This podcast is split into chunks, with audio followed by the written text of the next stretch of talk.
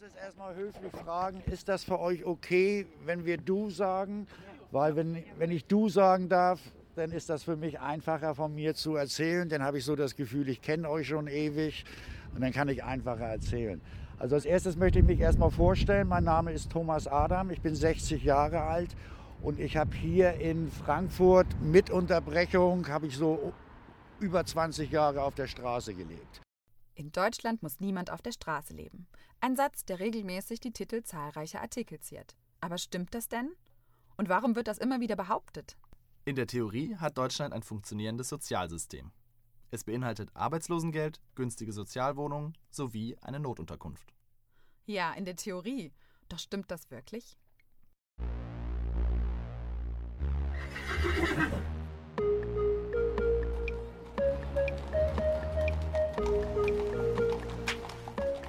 Ponys in der Tiefgarage.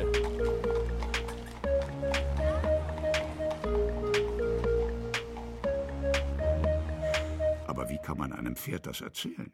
Und damit herzlich willkommen zum Podcast Ponys in der Tiefgarage.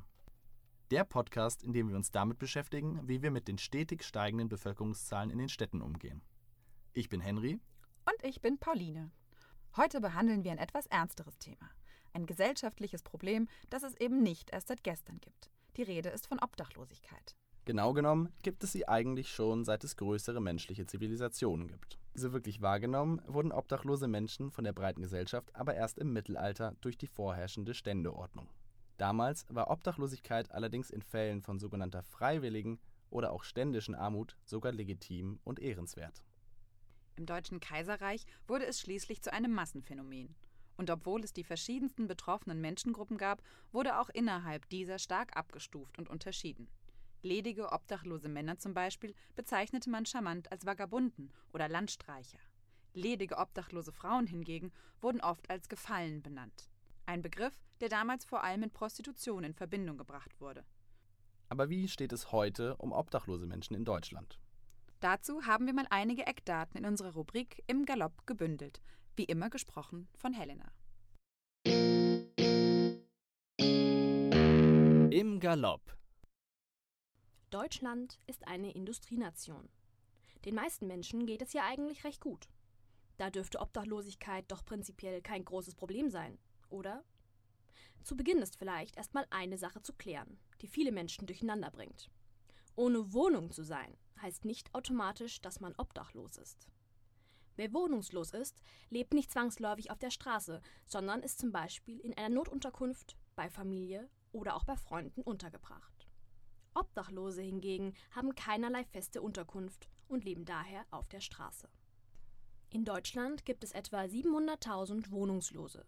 Zählt man die Flüchtlinge nicht dazu, beläuft es sich immerhin noch auf 275.000 Menschen. Das sind fast so viele, wie in Wiesbaden leben. Davon sind 50.000 wirklich obdachlos. Zum Vergleich, so viele passen etwa in das Stadion der Frankfurter Eintracht. Viele der Obdachlosen in Deutschland sind Einwanderer aus anderen EU-Ländern. In einigen Großstädten machen Immigranten sogar die Hälfte der davon betroffenen Menschen aus. Eine der größten Gefahren für obdachlose Menschen sind natürlich die kalten Jahreszeiten. Im letzten Winter sind ganze elf Menschen auf deutschen Straßen erfroren. Seit der Wiedervereinigung sind sogar rund 300 Menschen dem Frost zum Opfer gefallen. Die genaue Zahl aller wohnungs- und obdachlosen Menschen in Deutschland weiß man übrigens nicht. Dazu müsste eine bundesweite Zählung durchgeführt werden. Das ist bis heute aber noch nicht passiert. Es begegnen uns jeden Tag Menschen, die auf der Straße leben. Aber nur selten machen wir uns wirklich Gedanken darüber, woher sie etwas zu essen bekommen, wohin sie gehen können, wenn es kalt ist oder wo sie nachts schlafen. Ich glaube, viele von uns können sich gar nicht vorstellen, was es bedeutet, obdachlos zu sein. Dennis, die Verfasserin dieser Episode, hat mit jemandem gesprochen, der davon betroffen ist. Sascha lebt seit 2005 mit Unterbrechungen auf der Straße. Wie es dazu kam, erklärt er folgendermaßen. Es gab mehrere Gründe. Der eine Grund war, dass ich mich von meiner Freundin getrennt habe. Äh, und ja, mein Leben sowieso schon von Kindheit auf in schrägen Bahnen verlaufen ist. Heute lebt Sascha in einem Zelt zusammen mit einem Pärchen und dessen Hund. Die drei sind mittlerweile ein eingespieltes Team. Die Chance, gemeinsam in einer Unterkunft aufgenommen zu werden, geht gegen Null. Denn Hunde sind in den meisten Notunterkünften nicht gestattet. Anders ist das bei Nana. Sie ist mittlerweile 30 Jahre alt und lebt schon mehr als 10 Jahre auf der Straße. Und das sogar freiwillig. Sie sagt, dass ihr die Obdachlosigkeit die Freiheit bietet, einfach aufbrechen zu können, wann und wohin sie möchte. Auf unsere Frage, ob sie nicht Angst habe, allein als Frau auf der Straße zu leben, lächelt sie nur und antwortete folgendes. Nee, ich habe einen Hund. Und der reicht manchmal, Gott sei Dank, schon alleine so als Abschreckung. Und ich meine, der sieht zwar so ganz süß aus, wenn er da unter der Decke liegt, aber wenn der erstmal vor dir steht äh, mit gefletschten Zähnen, dann überlegt man sich das besser nochmal zweimal. Wir haben noch mit weiteren Menschen, die auf der Straße leben, gesprochen. Und obwohl ihre Geschichten völlig unterschiedlich waren, ist uns eine Sache aufgefallen. Freiwillig machen das die wenigsten. Und die Gründe, weshalb viele dieser Menschen heute auf der Straße leben, klingen eigentlich schon fast alltäglich. Denn ein Rohrbruch in der Wohnung oder die Trennung vom Partner sind Dinge, die uns allen passieren können. Stellen wir uns mal vor, wir würden unsere Wohnung verlieren und haben niemanden, bei dem wir für eine Weile bleiben könnten.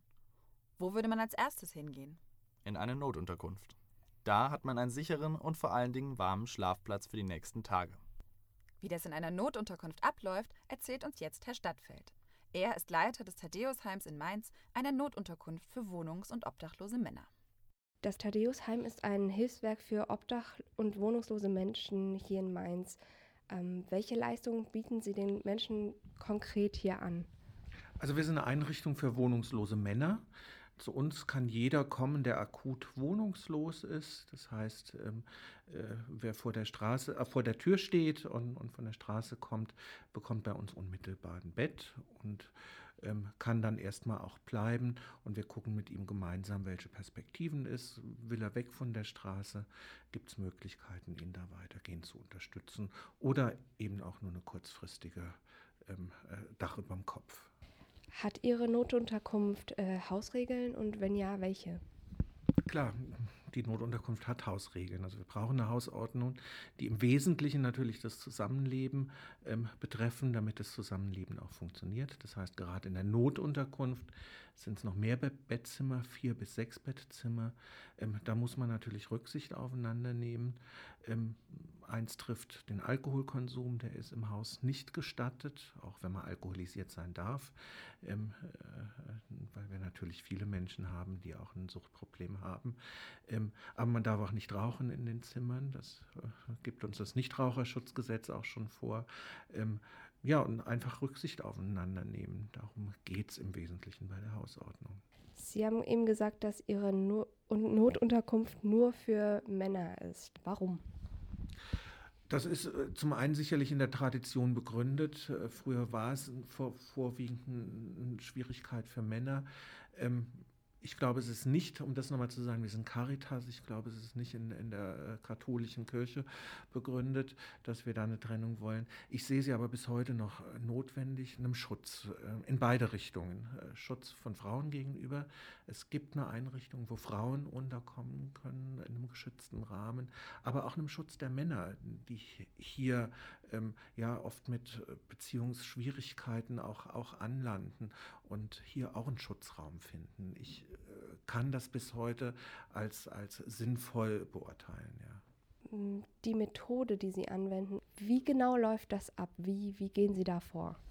Also bei uns ist äh, Hilfe immer eine Einzelfallhilfe. Das heißt, ähm, jedem wird ein Sozialarbeiter an die Seite gestellt, der den Bewohner dabei unterstützt, ähm, ja, seine Ziele wieder in Angriff zu nehmen. Das kann eine Schuldenregulierung sein, das äh, kann eine Vermittlung in eine Sucht, in eine therapeutische Maßnahme sein, ähm, das kann Hilfe bei der Wohnung, äh, bei, bei der Wohnungssuche sein oder eine Anschlussbetreuung in welcher Form auch immer. Das äh, kann eine Vermittlung in ein Hilfesystem für Menschen mit Behinderung oder psychischer Erkrankung zu sein. Wie auch immer, was der Einzelne an Bedarfen ermittelt, da hält er bei uns Unterstützung.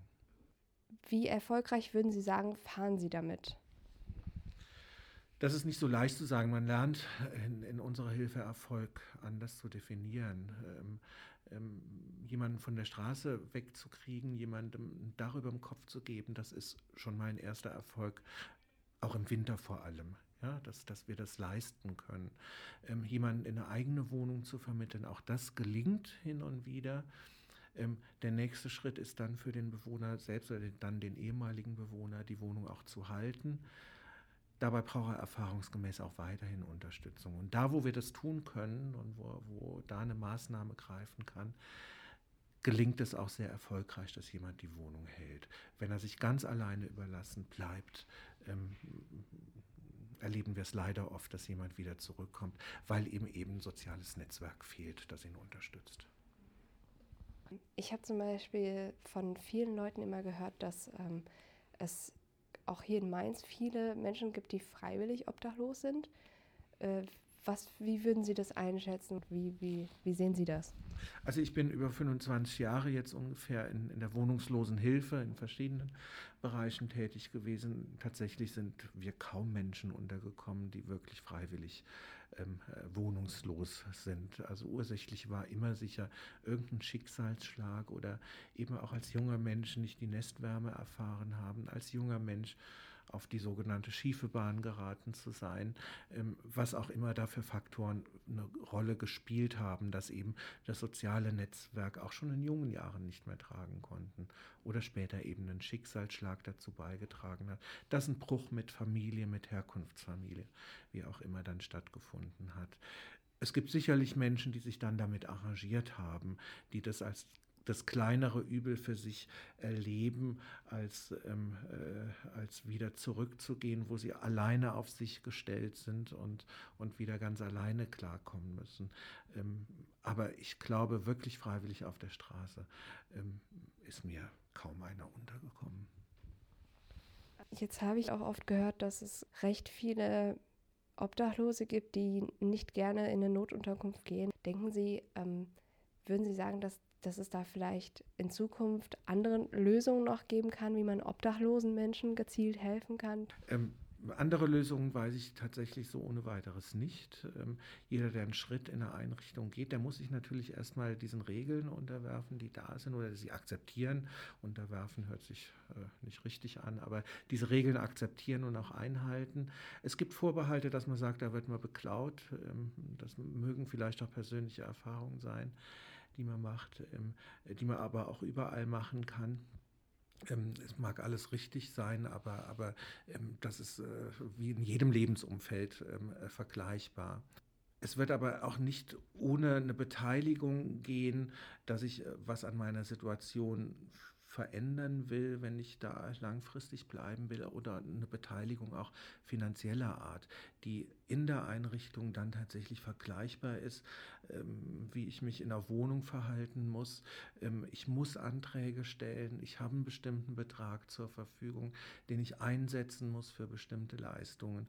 Und das ist in einer Einrichtung, wo eine Vollverpflegung ist, nochmal anders, als wenn ich für mich selbst koche. Ähm, aber das, glaube ich, wird sich prinzipiell nicht verändern, ähm, wo, wo ich anfange, irgendwelche ähm, Gremien, irgendwelche Leistungen der Gesellschaft in Anspruch zu nehmen. Da muss ich die Struktur der Gesellschaft letztlich akzeptieren. Sie haben gerade Leistungen nochmal angesprochen.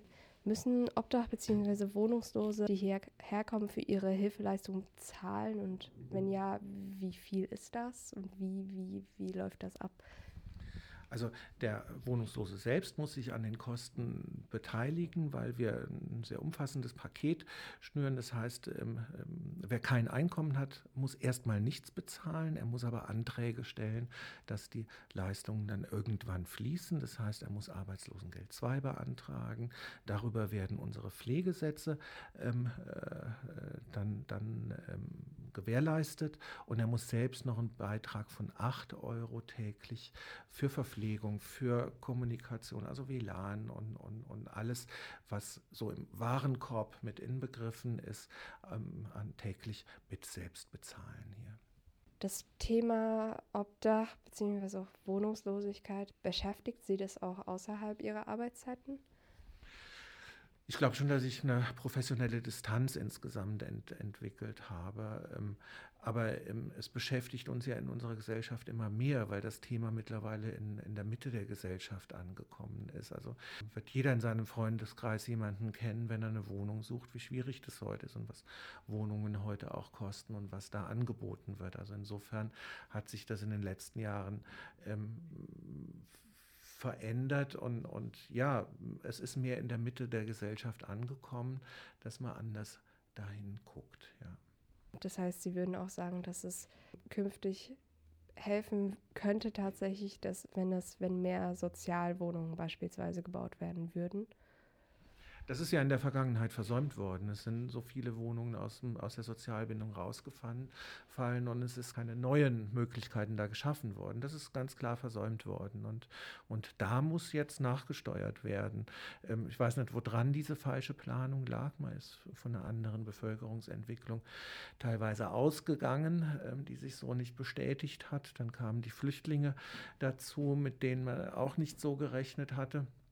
Also ähm, ja, da muss man einfach ähm, die, die, äh, die Sichtweise dazu wieder verändern und gucken, wie das wieder gelingt, auch, auch äh, soziale Wohnungsvergabe wieder zu steuern. Was würden Sie sich für die Zukunft wünschen, was man besser machen kann für genau eben dieses Thema, für diese Problematik Obdachlosigkeit? Also man muss zum einen, habe ich das vorhin gesagt, also der, der, den sozialen Wohnungsbau wieder stärken. Auf kommunaler Ebene für Mainz muss man den Zugang in unsere Einrichtungen wieder niedrigschwelliger gestalten, dass auch eine Aufnahme erstmal möglich ist, wenn jemand nicht unmittelbar einen Antrag stellen möchte, der, der für sich entschieden hat ähm, oder das vielleicht aus persönlichen Gründen auch Vorbehalte hat gegen Anträge. Auch das gibt es ja, dass auch denen der Zugang in unsere Einrichtungen erstmal gewährt ist. Da, das wäre eine äh, starke Forderung für Mainz, dass der Zugang wieder niedrigschwelliger wird. Der ist bei uns durch Spenden niedrigschwellig äh, noch möglich. Ja, ähm, wir haben Gott sei Dank ähm, viele Menschen, die uns kennen, die uns sehen, die, die unsere Arbeit auch schätzen, die uns damit auch den Rücken stärken und, und uns das dann auch wirklich ermöglichen zu sagen, wir weisen niemanden ab, auch, auch wenn nach drei Tagen vielleicht noch nicht unmittelbar klar ist, wie die Kosten gedeckt sind. Mittlerweile gibt es in jeder größeren Stadt in Deutschland mindestens eine Notunterkunft. Viele von ihnen funktionieren ähnlich wie das Thaddeusheim. Betroffene Menschen können dort die ersten Tage kostenlos unterkommen. Sie erhalten Unterstützung bei Behördengängen oder beim Ausfüllen von Formularen. Man hilft ihnen somit, so schnell wie möglich in einen geregelten Alltag zurückzufinden. Während ihnen auf der einen Seite geholfen wird, wird auf der anderen Seite gegen sie angekämpft. Genau. Feindselige Architektur ist ein eher neues Phänomen, das sich zum Beispiel in Leipzig beobachten lässt. Dort wurden erst kürzlich neue Sitzbänke installiert, die absichtlich etwas zu kurz sind, um darauf zu schlafen. Oft sieht man auch stachelige Konstruktionen auf Vorplätzen oder Lüftungsschächten, um das Hinlegen oder darauf Schlafen zu vermeiden. Es sind Konstruktionen, die an Versuche der Taubenabwehr erinnern. Nur richten sich diese Maßnahmen gegen Menschen. Eine andere Methode hat man sich im S-Bahnhof in Berlin-Neukölln ausgedacht. Hier wurde speziell bearbeitete Musik gespielt, um Obdachlose zu vertreiben. Einerseits scheint unsere Gesellschaft obdachlosen Menschen helfen zu wollen, auf der anderen Seite schließen wir sie aber durch solch brutale Vorrichtungen aus. Wir haben die Folge begonnen mit dem Satz, in Deutschland muss niemand auf der Straße leben. Aber was heißt das eigentlich? Dass wir ein geregeltes Sozialsystem haben? Oder etwa, dass man selbst schuld daran ist? Wir wollen das genauer wissen und haben uns dafür mal in der Fußgängerzone in Mainz umgehört. Das ist nichts für mich. Keine Ahnung, was ich davon halten soll. Ja, das finde ich richtig toll. Stadtgewieher. Wie stehen Sie zu einer Aussage wie in Deutschland muss niemand auf der Straße leben? Teilweise richtig, aber generell würde ich das jetzt mal nicht so befürworten. Das müsste man näher untersuchen. Also grundsätzlich äh, ist es richtig, aber die Einzelfälle zeigen ja doch, dass es in Deutschland vorkommt. Ja. Ich denke, das ist oft auch eine Einstellungssache der Leute. Die wollen gerne auf der Straße leben. Wir müssen sie nur unterstützen, damit sie die Würde behalten. Wie stehen Sie zu solchen Aussagen wie in Deutschland muss niemand auf der Straße leben? Verkehrt. Äh, prinzipiell äh, ist das richtig, weil wir äh, ein Sozialstaat sind und jeder, der Hilfe braucht, ähm, Hilfe bekommt, äh, indem er halt sich dann an das Amt der, äh, für soziale Angelegenheiten wenden kann. Und ähm, es gibt auch äh, sicherlich für Obdachlose ähm, Wohnunterkünfte ähm, und wenn es auch im Zweifel ähm, leider äh, Container sind, aber also es wird geholfen. Es muss keiner, ich sage jetzt mal, auf der Straße leben müssen, wenn er es nicht unbedingt auch möchte. Es gibt nämlich auch eine Menge, ähm, die ganz gezielt und bewusst auf der Straße leben möchten. Ich denke, das stimmt so nicht, weil ich hier etliche Obdachlose kenne. Ich weiß nicht, ob die das alle freiwillig machen. Wann haben Sie das letzte Mal einem obdachlosen Menschen auf der Straße Geld gegeben? Das ist schon einige Jahre her. Ja, vor kurzem. Ja, bei, bei uns stimmt es vor kurzem, ja. Äh, das war vor drei, vier Wochen, denke ich mal. Schon ewig nicht mehr. vor einem Jahr. Noch nie. Wann haben Sie das letzte Mal einem obdachlosen Menschen auf der Straße Geld gegeben? Vor ungefähr zwei Stunden. Ähm, oh, da muss ich gerade überlegen. Das ist schon etwas länger her. Also früher habe ich das äh, gemacht gehabt, aber ich kann Ihnen gar nicht sagen, wann es gewesen ist. Das ist bestimmt drei, vier Jahre her. Das waren jetzt doch sehr unterschiedliche Stimmen. Ein sehr gemischtes Bild. Eine Sache zeigt sich aber deutlich. Obdachlosigkeit verunsichert viele Menschen. Das merkt man nicht nur an den Antworten, sondern auch daran, dass die Mehrheit der Leute uns beim Wort Obdachlosigkeit direkt aus dem Weg gegangen ist. Aber wie sieht es denn eigentlich auf gesetzlicher Ebene aus? Gibt es wirklich Maßnahmen in Deutschland, die uns vor dem Leben auf der Straße bewahren können? Wohnungs- und obdachlose Menschen haben nach geltendem Ordnungsrecht einen Anspruch auf einen Platz in einer Notunterkunft. Dieses Recht gilt allerdings nicht für jeden. Obdachlose aus anderen Ländern zum Beispiel haben kein Recht auf einen dauerhaften Platz in einer Notunterkunft und das daran anknüpfende Sozialsystem. Für Suchtkranke kann der Aufenthalt in einer Notunterkunft auch schwierig sein, da die meisten Hilfseinrichtungen den Konsum von Alkohol und anderen Drogen verbieten. Natürlich kann obdachlosen Menschen in Notunterkünften auch geholfen werden, ihre Sucht zu bekämpfen. Sich dazu zu entscheiden, ist aber erstmal ein großer Schritt. Thomas Adam kann uns dazu einen tieferen Einblick geben. Er hat 20 Jahre auf den Straßen Frankfurts gelebt und es dann geschafft, wieder in einen geregelten Alltag zurückzufinden. Heute gibt Thomas Führungen durch die Frankfurter Innenstadt. Dabei erzählt er, an welchen Orten er damals als Obdachloser geschlafen hat und wie er an Essen und Alkohol gekommen ist. Wir haben ihn auf einer seiner Führungen begleitet und uns im Anschluss ein wenig unterhalten.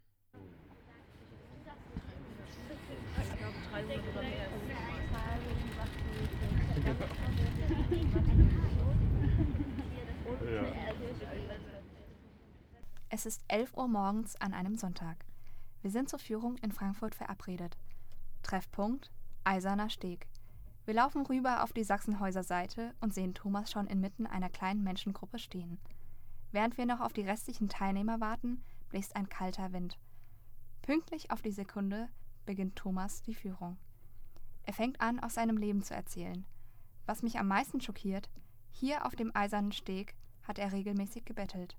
Auch bei eisigen Temperaturen. Bettelplätze, die Bioläden. Ne? Also wenn du vorm Bioladen bettelst, hast du abends mehr Kohle, als wenn du jetzt vorm Aldi oder so bettelst. Ne? Damals waren die guten Bettelplätze alle besetzt gewesen, nur der eiserne Steg hier, der war frei gewesen. Ne? Da habe ich mir gedacht, gut, machst den eisernen Steg. Thomas redet gerne und sehr offen über seine Vergangenheit, was ich unheimlich beeindruckend finde. Als ich ihn darauf anspreche, sagt er, dass ihm die Führungen sehr gut tun. Nicht nur, weil er der Gesellschaft dadurch etwas zurückgeben kann, sondern auch, weil er Anerkennung bekommt. Nach der Führung fahren wir mit der U-Bahn zu Thomas Wohnung am Stadtrand von Frankfurt. Wir haben Thomas gefragt, wie es dazu kam, dass er fast 20 Jahre auf der Straße gelebt hat und welche Rolle sein Alkoholkonsum dabei spielte. Ja, der Alkohol hat mir die Probleme auf der Straße genommen. Ich habe mich immer gut gefühlt. Deswegen habe ich das gar nicht so richtig registriert auf der Straße, wie schlecht mir das eigentlich geht. Der Alkohol hat mir was anderes vorgegaukelt. Der hat mir die, die Angst genommen, ja. dass es immer mehr bergab geht. Ja. Der hat mir das Schöne vorgegaukelt. Wie genau ist das abgelaufen? Wie war das für dich? Also ja, zuerst verliert man die Arbeit, dann verliert man seinen Partner und dann ist man obdachlos. Und vor allem das Schlimme ist, man sieht die Schuld gar nicht bei sich selber, sondern man versucht dann erstmal anderen die Schuld zu geben. Und da habe ich mich voll reingesteigert, dass alle anderen schuld sind, nur ich nicht. Ich war also auf die Gesellschaft wütend. Für mich hat die Gesellschaft Schuld gehabt, dass ich obdachlos war, nicht ich. Ich habe immer die Schuld bei anderen gesucht. Das heißt, würdest du auch grundsätzlich sagen, dass Obdachlosigkeit immer Eigenverschulden ist? Also Fremdverschulden kann natürlich sein Naturkatastrophen. Ne? Da wird man Mhm. schnell obdachlos von. Aber die meisten Obdachlosen sind obdachlos, weil sie ein Suchtproblem haben. Und Sucht hat halt den fürchterlichen Nachteil, der Betroffene sel selber merkt nicht, wie schwer krank er eigentlich ist. Er verharmlost das. Und die Droge hilft ihm dabei, das zu verharmlosen. Mhm. Man fühlt sich gut, man fühlt sich stark, man fühlt sich. Ja. Man, man verdrängt das einfach alles und dann äh, ist man sich der Situation gar nicht mehr Ja, man bewusst. will das gar nicht wahrhaben, wie schlecht einem das geht. Man denkt nur noch an das Gute. Und ich habe mir immer im, im Kopf vorgenommen, damals immer, habe ich immer gesagt, morgen höre ich auf. Das über 20 Jahre habe ich jeden Tag gesagt, morgen höre ich auf. Morgen, morgen, morgen. Aber an, dass ich heute aufhöre, da habe ich nie dran gedacht. Morgen höre ich auf. Heute mache ich noch einen und morgen höre ich auf. Was, was hast du vorher beruflich gemacht, bevor Ich du obdachlos warst? Du bist Bauschlosser. Mit Abschluss, mit allem drum und dran. Und auf dem Bau wurde damals noch gesoffen. Und dann hat man natürlich auch das Gefühl, dass Alkohol gar nicht gefährlich ist, weil es ja auch legal ist. Und das ist so das Gefährliche, was einen dann zum Absturz bringt. Wie kamst du auf der Straße an äh, Essen? Also wie ich damals obdachlos war, da ging es nie um Essen. Es ging immer um Geld, um meine Sucht zu finanzieren. Das Essen läuft so mit. Das kriegst du oder du holst es oder du holst es dir. Es gibt Obdachloseneinrichtungen, wo man sich Essen holen kann oder die Leute auf der Straße geben dir Essen. Also Essen ist überhaupt nicht das Thema auf der Straße. Es geht immer um Geld, um seine Sucht zu befriedigen. Und eine Flasche Bier kann ich nicht mit einer Bratwurst bezahlen. Da brauche ich Geld. Welche Erfahrungen hast du eigentlich so mit Notunterkünften gemacht? Wie stehst du dazu? Also diese Notunterkünfte, Künfte, da habe ich gute und schlechte Erfahrungen gemacht. Es gibt Not, es gibt Unterkünfte für Obdachlose, wo du, ich sag mal so, also diese, diese Unterkünfte für Obdachlose, die sind gestaffelt. Ne? Wenn du gerade so frisch von der Straße kommst, dann kommst du erstmal in ein Männerwohnheim, wo du mit, was weiß ich, damals war das so gewesen, der Ostpark, da bist du mit sechs, acht oder zwölf Mann in ein Quadrat, also in ein Container. Da ist das auf der Straße angenehmer. Ne? Und wenn man aber, also das sind die Erfahrungen, also da ist das draußen einfach besser. Ne, Ich will jetzt unser System da nicht kaputt hauen. Unser System bietet auf jeden Fall was an. Aber es ist für den Obdachlosen ist das natürlich nichts, mit zwölf Mann in einen Container zu schlafen. Oder, oder überhaupt mit mehreren zusammen. Obdachlose sind eben gerne für sich alleine. Und auf der Straße bin ich für mich alleine. Ähm, du hast eben in der Führung den, den Hammermörder erwähnt, der ja auch mit seinem Hammer, den, äh, ich glaube, war das Ende der 80er Jahre? Oder Ende der 80er, ja. Ja. Arthur- Arthur Gatter. der, der dann eben mit seinem Hammer äh, Obdachlose totgeschlagen hat. Hast du da nie irgendwie Angst gehabt oder hat, hattest du da irgendwie eine Gruppe, ähm, zu der du dich dann zu, dazu gesellt hast? Oder warst du dann Zeit trotzdem. Gewesen, wo wir Obdachlose uns zusammengetan haben, weil wir haben gewusst, der geht nur an Einzelne ran.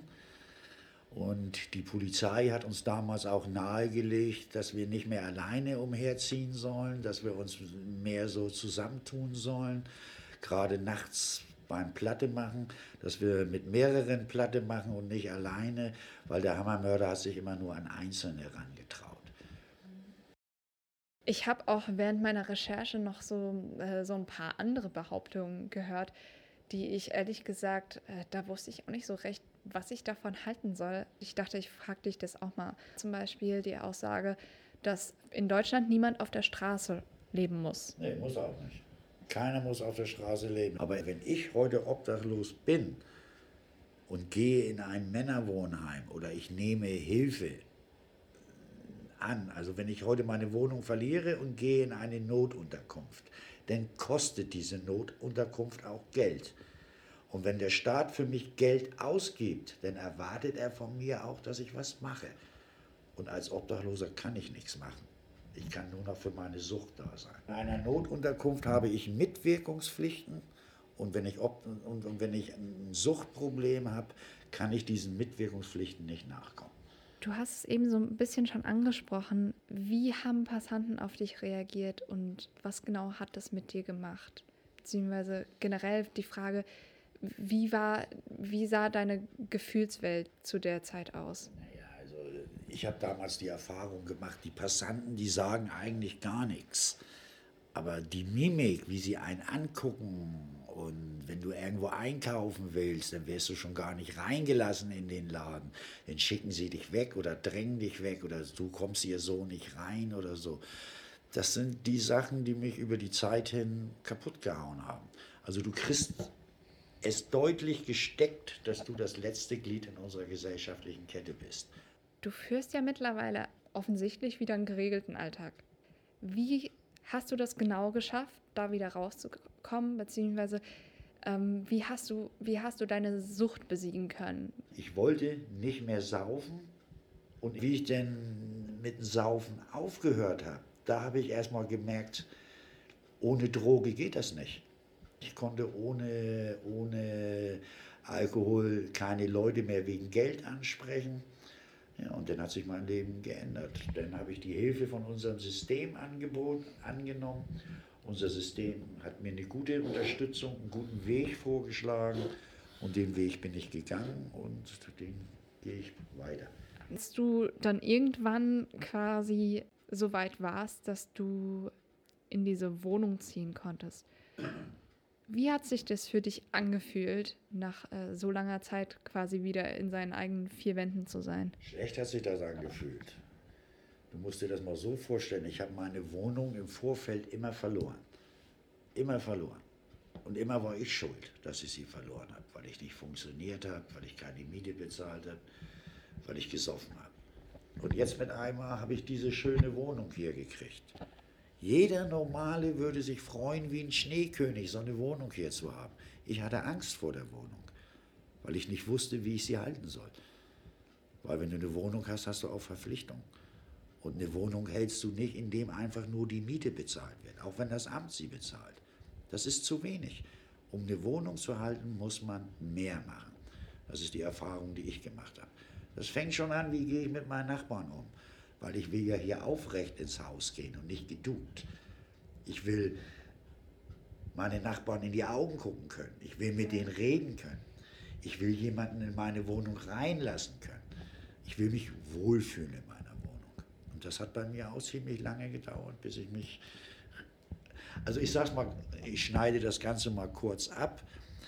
Äh, es hat bei mir viele, viele, viele Jahre gedauert, bis ich zu mir selber sagen konnte, ich gehe nach Hause. Viele Menschen sagen, ich gehe nach Hause und denken sich gar nichts dabei. Aber wenn ich heute sage, ich gehe nach Hause, das hat für mich eine ganz andere Bedeutung. Ja. Weil wenn du ewig kein Zuhause hattest und mit einmal hast du eins, dann ist das ganz was anderes. Also ich weiß nicht, ob das nur bei mir so ist oder also, also ich bilde mir ein, ob es stimmt, weiß ich nicht, dass ich das ganz anders wertschätze. Weil für mich ist es nicht selbstverständlich, dass ich diese Wohnung habe. Ja. Ja. Und es ist für mich auch nicht selbstverständlich, dass ich keinen Alkohol mehr trinke. Du glaubst gar nicht, heute nach so langer Zeit, wo ich nicht mehr trinke, ist das für mich heute noch ein schönes Gefühl, morgens wach zu werden, ohne dass ich trinken muss. Ich musste trinken. Das hört sich blöd an, aber es ist so. Ich musste trinken. Und heute werde ich morgens wach und muss nicht trinken. Das ist für mich heute noch ein schönes Gefühl. Und vor allem dieses nach Hause. Vor allem. Nach Hause telefonieren. E.T. muss nach Hause telefonieren. Thomas hat uns da wirklich sehr persönliche Einblicke in seine Zeit als Obdachloser gewährt. Da wird einem doch bewusst, die Probleme eines Obdachlosen gehen weit über das bloße Ich habe kein Dach überm Kopf hinaus. Man ist auch Übergriffen, Diebstählen und Gewaltverbrechen schutzlos ausgeliefert. Da wird auch verständlich, warum viele Menschen auf der Straße einen Hund bei sich haben. Was das Gespräch mit Thomas bestätigt, ist, dass es viele Obdachlose gibt, die aufgrund ihrer Sucht ihre Lage nicht verbessern können und keine Notunterkünfte aufsuchen, weil sie dann auf ihre Drogen verzichten müssen. Für Schwersuchtkranke ist es also nicht leicht, die Hilfsangebote solcher Einrichtungen anzunehmen. Die Frage, die sich mir dann aber stellt, ist, gibt es zu dem Konzept einer Notunterkunft nicht auch Alternativen? In Mainz leider nicht. aber in anderen Städten schon. Da gibt es zum Beispiel die Housing First Strategie, die in manchen deutschen Großstädten wie etwa in Düsseldorf oder Berlin bereits umgesetzt wird. Die Idee ist, dass obdachlose Menschen erst einmal eine Wohnung erhalten, damit sie in ihren eigenen vier Wänden Schutz finden und dann in Ruhe ihre restlichen Probleme lösen können. Das klingt sehr sinnvoll. Wenn man sieht, wie es normalerweise abläuft, dann scheint das Housing First Konzept eine gute Alternative zu sein. Denn sonst wird nach einem Stufenmodell vorgegangen. Um als Obdach oder auch als wohnungsloser Mensch in Deutschland eine Wohnung zu erhalten, muss man zunächst beweisen, dass man abstinent ist und aktiv versucht, sich wieder in soziale Gefüge einzugliedern. Erst dann wird einem eine Wohnung zugewiesen. Aber natürlich nur, wenn auch eine Wohnung verfügbar ist. Als obdachloser Mensch mit Suchtproblemen hat man am Wohnungsmarkt wenig Chancen. Wohnungssuchende, die arbeitslos und problembelastet sind, will keiner bei sich wohnen lassen. Housing First ist da anders. Hier haben auch Menschen, die an Suchterkrankungen oder psychischen Beeinträchtigungen leiden, eine reale Chance und werden auf Wunsch von einem Sozialarbeiter oder einer Sozialarbeiterin unterstützt und betreut. Wichtig ist, dass die im Projekt aufgenommene Person selbst entscheiden kann, wann sie Hilfe beansprucht und wann nicht. Organisationen, die das Housing First Konzept anwenden, sind bisher nur in größeren deutschen Städten wie etwa Düsseldorf und Berlin vertreten. Sie könnten sich aber aufgrund der positiven Rückmeldung bald in ganz Deutschland bewähren. Das wäre vielleicht auch für die Bundesregierung ein Anreiz, ihre Politik in Bezug auf sozialen Wohnungsbau zu überdenken. Hier haben wir nämlich ein echtes Problem. In den letzten 15 Jahren hat sich die Zahl der Sozialwohnungen etwa halbiert. Ein weiterer wichtiger Faktor, den viele übersehen, wenn es um die Wiedereingliederung in die Gesellschaft geht, ist das Selbstwertgefühl der Menschen. Und dazu gehört eben auch die äußere Erscheinung. Die Initiative Waschen ist Menschenrecht in Hamburg hat sich dazu letztes Jahr etwas einfallen lassen. Viermal die Woche fahren dort aussortierte Linienbusse und bieten auf der Straße lebenden Menschen die Möglichkeit, sich zu waschen. Der Bus enthält alles Notwendige. Neben Duschen, Waschbecken, WCs und Spiegeln stehen auch Hygieneartikel wie Seife und Rasierwasser bereit. In einem Nebenraum gibt es sogar eine Kleiderausgabe. Zum einen hilft es den Menschen, ihr Selbstwertgefühl wiederzufinden, zum anderen kann es ihnen bei der Bewerbung um einen neuen Arbeitsplatz helfen. Wären Tiny Houses nicht auch ein alternativer Ansatz, um Obdachlosigkeit zu bekämpfen? Schließlich sind die ja nicht abhängig von den Wohnbauplänen der Bundesregierung und könnten Obdachlosen zumindest übergangsweise als feste Unterkunft dienen. Genau das hat sich der Gründer des Vereins Little Home im Jahr 2016 auch gedacht und umgesetzt. Die Tiny Houses von Little Home sind mit dem Nötigsten ausgestattet. Sie beinhalten neben einer Campingtoilette auch eine Matratze, ein Regal, ein Erste-Hilfe-Set, ein Feuerlöscher, ein Waschbecken und eine kleine Arbeitsfläche. Zugegeben, als Dauerlösung sind diese Tiny Houses vielleicht nicht geeignet. Aber sie bieten Privatsphäre, was in Notunterkünften nicht gerade an erster Stelle steht. In jedem Fall bieten die Tiny Houses mehr als nur ein Dach über dem Kopf, nämlich ein Zuhause. Und es gibt noch weitere kreative und ungewöhnliche Ideen, wie zum Beispiel die Wooligans. Das ist eine Gemeinschaft aller Altersklassen, die es sich zur Aufgabe gemacht hat, für obdachlose und bedürftige Menschen zu stricken. Das ist vor allem zu kalten Jahreszeiten hilfreich. Die gestrickte Kleidung wird an Hilfsorganisationen weitergegeben, die sie dann an Betroffene verteilt. Bisher sträkeln sie an vier Standorten in Hamburg sowie in Stuttgart und Bochum. Sträkeln ist eine Wortschöpfung der Wooligans aus Stricken und Häkeln. Vielleicht wird es ja künftig weitere Ableger in anderen Städten geben. Generell wird in Großstädten schon mehr getan. Abgesehen von Einrichtungen, Gesetzen und Initiativen kann aber auch jeder von uns etwas tun. Wichtig ist, aufmerksam zu bleiben und Hilfe anzubieten oder zu holen, wenn es nötig ist. Bei Minustemperaturen kann jeder beispielsweise den Kältebus rufen. In Fällen von Gewalt oder Belästigung sollte sich jeder verpflichtet fühlen, die Polizei zu informieren. Aber manchmal reicht auch ein Lächeln oder ein Gruß aus, um jemanden eine Freude zu machen. Man weiß von außen nie, was eine Person dazu gebracht hat, auf der Straße zu leben. Zum Schluss haben wir für euch noch eine lustige Geschichte von Thomas, die er uns bei seiner Führung durch Frankfurt erzählt hat. Von unserer Seite war es das für diese Woche. Bis dahin, passt auf euch auf. Ciao. Tschüss. da habe ich auch ein geiles Erlebnis gehabt. Da, wo der Cash da drin ist, da war früher der Herdi drin. Ja. Ne? Und beim Herdi ging eine Seite so eine Treppe runter. Ja. Da konnte man runtergehen und dann war man in der Lebensmittelabteilung. Genau. Und in der Lebensmittelabteilung, da waren auch die Besucher-WCs. Und ich als Obdachloser habe öfter mal diese Besucher-WCs in Anspruch genommen. Und einmal bin ich da runter auf Toilette, ne, habe ich noch eine Flasche Korn einstecken gehabt. Ne? Und auf dem Klo habe ich dann, ich wollte mich mehr aufwärmen, wie, wie, wie, wie da meine Geschäfte machen, sage ich mal so. Ne? Und dann bin ich auf Klo, war schön warm gewesen, ich dann habe meinen Korn getrunken. Ne? Und dann mit einmal bin ich wach geworden hier, da wusste ich überhaupt gar nicht mehr so richtig, wo ich bin. Ne? Und dann mache ich so eine Tür auf, dann sehe ich nur Waschbecken. Dann mache ich noch eine Tür auf und dann mit einmal sehe ich die Lebensmittelabteilung. Und dann mit einmal habe ich gedacht, Mann, da hast du schon als kleiner Butsche von geträumt, mal in so einem Konsumtempel eingeschlossen zu sein. Ich war eingeschlossen da drin. Aber, aber, jetzt kommt der Hammer. Anstatt mir einen Gold, also anstatt mir einen Nadelstreifenanzug anzuziehen und mir 30 Goldketten um den Hals hängen und warten, bis die aufmachen und dann schön abhauen. Ne, auf die Idee bin ich gar nicht gekommen. Ich war völlig überfordert mit der Situation. Ich wollte da raus. Du kommst da nicht raus. Es geht kein Alarm an. Alle Türen zu, alle Fenster zu, alles zu. Da sehe ich damit einmal so zwei Security-Typen durchlaufen. In dem Moment, wo ich die sehe, sehen die auch mich. Also wir haben erstmal gegenseitig den Mund gar nicht mehr zugekriegt. Ne? Ne? Und dann sind die erstmal auf mich zugekommen. Ne? Einer von denen ist auf mich zugekommen und der hat in einem Ton mit mir geredet. Ne? Man konnte ja auch sehen, dass ich obdachlos bin. Ne? Also der wollte mich so richtig zur Schnecke machen. Aber ich war angesoffen, ich habe eine richtig gute, freche Klappe gehabt. Ne? Da habe ich erstmal zu ihm gesagt, ich sage mal hier, Kumpel, habe ich zu ihm gesagt. Ich sage, du machst deinen Job nicht vernünftig. Ich sage, ich müsste eigentlich mal mit deinem Boss reden. Ich sage, du hast mich hier eingeschlossen. Ich sage, ihr macht euren Job gar nicht vernünftig. Mit einmal ist er ganz ruhig geworden. Da hat er zu mir gesagt, pass auf, hat er gesagt. Ich hatte ja meinen Schlafsack dabei. Da hat er zu mir gesagt, pass auf, hat er gesagt, wir durchsuchen dich. Und wenn du nichts hast, schmeißen wir dich raus.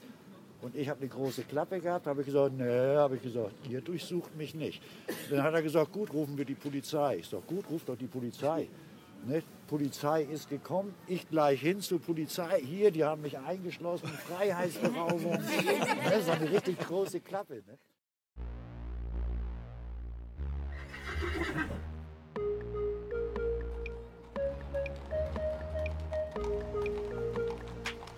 Ponys in der Tiefgarage.